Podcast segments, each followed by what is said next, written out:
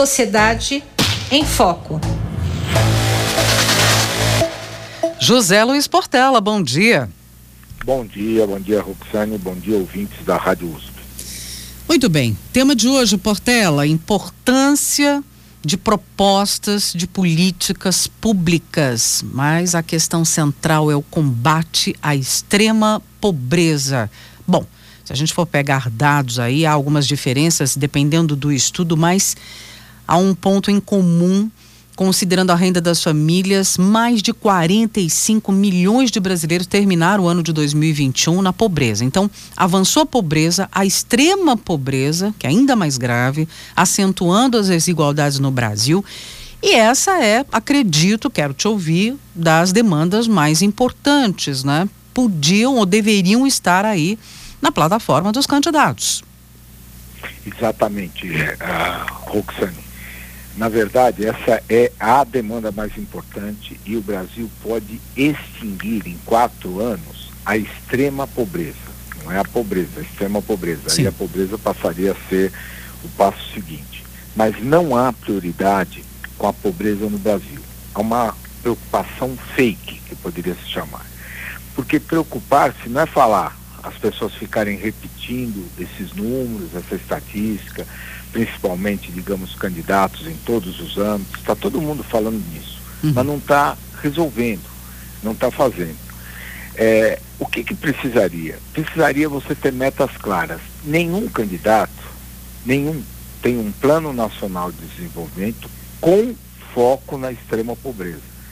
Que seria não só ter os programas direcionados para a extrema pobreza, como também todo o ministério ter pelo menos três programas na área dele, na área de cada ministério, focado na extrema pobreza, criando uma sinergia de governo para isso.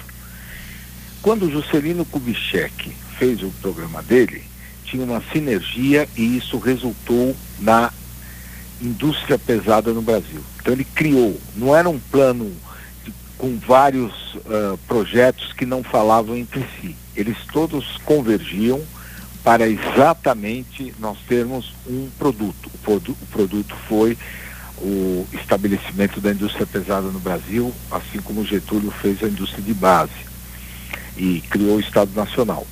Na verdade, não tem isso em nenhum candidato. Todo candidato fala nisso, porque óbvio, isso é tão evidente.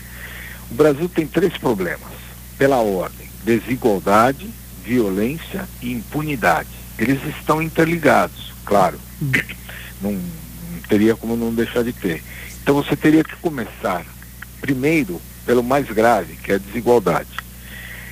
É, você não vê isso nem nos candidatos ao governo federal, nenhum, assim, com foco, isso que eu quero dizer, não é abordar o tema e falar genericamente que vai acabar com a pobreza e tal, é ter um plano de metas que acabe com isso. Quer dizer, que no final do governo esse problema da extrema pobreza esteja resolvido, que significa a extrema pobreza cair para 1% e tal, porque sempre tem uma quantidade de informação e tal, mas isso é basicamente é quase zero. É, há programas que tocam no assunto, como eu disse, mas e como eles não focam, eles se perdem, eles vão se esvair no meio de vários programas. E o que você vê dominar, e é importante, em todos os candidatos, cada um com seu viés ideológico, mas o que você vê é, um, é ter um programa que obedece o sistema de poder estabelecido, os grupos de interesse que comandam e dominam o país. Uhum. Isso que é a verdade. Uhum. Ah, nós, o que nós temos, a gente está acabando votar, hoje o Estadão fez uma matéria que nós estamos votando por medo. Então, aos principais candidatos, há, há um voto que não é neles, é o medo do, do oposto. Então, aí poderia se concluir que o medo venceu a esperança. O plano tem que ter um orçamento que tenha, uh, retire das isenções e desonerações que no Brasil chegam esse ano a 370 bilhões Nossa. e nós precisamos de 100 bilhões por ano. Então é só tirar das, dos 370. Se você quiser ser porque tem 100 bilhões lá de desonerações e isenções para ricos, para grupos de interesse, para privilegiados, não é para os pobres. Então, se você retirar esses 100 bilhões e passar isso para o programa de extrema pobreza, em quatro anos você ele, traz a extrema pobreza para 1, 2% ou quase, ou menos de 1%. E depois você tem que manter, estabelecer um plano que dê continuidade, que é outro problema do Brasil, porque as uhum. coisas não têm continuidade. É e a avaliação dos planos, né? Que é uma coisa que você também já destacou aqui. Quer dizer, essa articulação é um ponto e o outro é reavaliação constante, permanente, né? A, a realidade. Muito bem, exatamente. O Brasil não tem, e, e, e esse é o tema que eu tenho desenvolvo com muito carinho no pós-doutorado e no programa de pesquisa lá na, no IEA da USP, no Instituto de uhum. Ensinos Avançados, é exatamente o impacto das políticas públicas e a falta de medição e avaliação. Nenhum candidato também propõe um sistema de avaliação, porque inclusive eles não têm metas concretas. Uma meta não é só um objetivo, construir casas. É um objetivo com quantificação e prazo. É construir casas em quatro anos, 20 mil, 20 mil unidades habitacionais. Isso é uma meta completa. Tem um objetivo, uma quantificação 20 mil, que eu estou falando hipoteticamente, claro, e um prazo, quatro anos. Então é possível, após os quatro anos, medir se atingiu ou não atingiu, quais foram os problemas para aprimorar e quais foram as virtudes para explorar isso, tornar isso melhor. Não existe em nenhum governo que pegue e passa por cima do programa dos outros. Não existe nenhum governo que faça tudo errado sempre tem alguma coisa positiva. E não existe nenhum governo que faça tudo certo. Uhum. Sempre tem alguma coisa negativa. Ou por conta da, da, da questão internacional, da economia, de tantos outros fatores.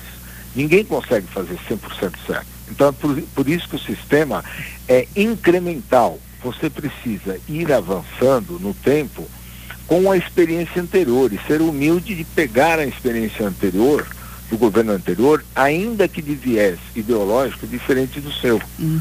Senão você não resolve. Nós precisamos, Roxane, como já foi falado aqui, um orçamento base zero. O que significa isso? Fazer um orçamento para o ano seguinte, esquecendo o orçamento anterior. Uhum. Porque normalmente você pega o orçamento anterior, aplica um fator de correção, geralmente a inflação, e faz o mesmo orçamento no ano seguinte. Então, todos os defeitos que estão no orçamento e que vêm há 200 anos se repetindo, todos os privilégios que estão enquistados no orçamento são repetidos. Então, o que nós precisamos para acabar com a extrema pobreza é ter um foco nisso no orçamento, num plano nacional, e o orçamento ser novo, tirar o orçamento secreto, tirar todas essas coisas e esse orçamento se basear na realidade atual, que vai privilegiar a desigualdade, o combate à desigualdade, vai privilegiar o combate à violência, que é enorme no Brasil. O Brasil uhum. tem uma imagem de um país afável, mas tem uma violência é, imensa é. contida na população como um todo, não é só no político, nisso e aquilo. e extremamente tá... desigual, né? Extremamente Exatamente. desigual. E hum. temos um problema também na questão da impunidade, que ajuda nisso. Então hum. as pessoas fazem, você vê que está todo mundo, todo mundo que delatou e todo mundo que, que, que é, é, é foi delatado está tá, tá, tá solto no Brasil, com, com, com raras exceções. Uhum. Então, quer dizer, não existe um efeito que signifique para a população que você fazer as coisas corretamente dá certo. Então, na verdade, quer dizer, você tem o tempo todo um impulsionamento para as pessoas burlarem a lei, porque vai conseguir um advogado, vai conseguir isso e vai escapar lá na frente. Muito bem. Esse é o problema. É. São muitos problemas conectados, né? Mas aqui a importância de propostas para o combate da extrema pobreza, tema desta semana. Conversamos sempre com José Luiz Portela e Segundas, doutor em História Econômica pela Faculdade de Filosofia, Letras e Ciências Humanas da USP e pesquisador do Instituto de Estudos Avançados da USP. Obrigada, Portela. Boa semana para você. Boa semana e um abraço aos ouvintes da Rádio USP. Obrigado. Sociedade em Foco.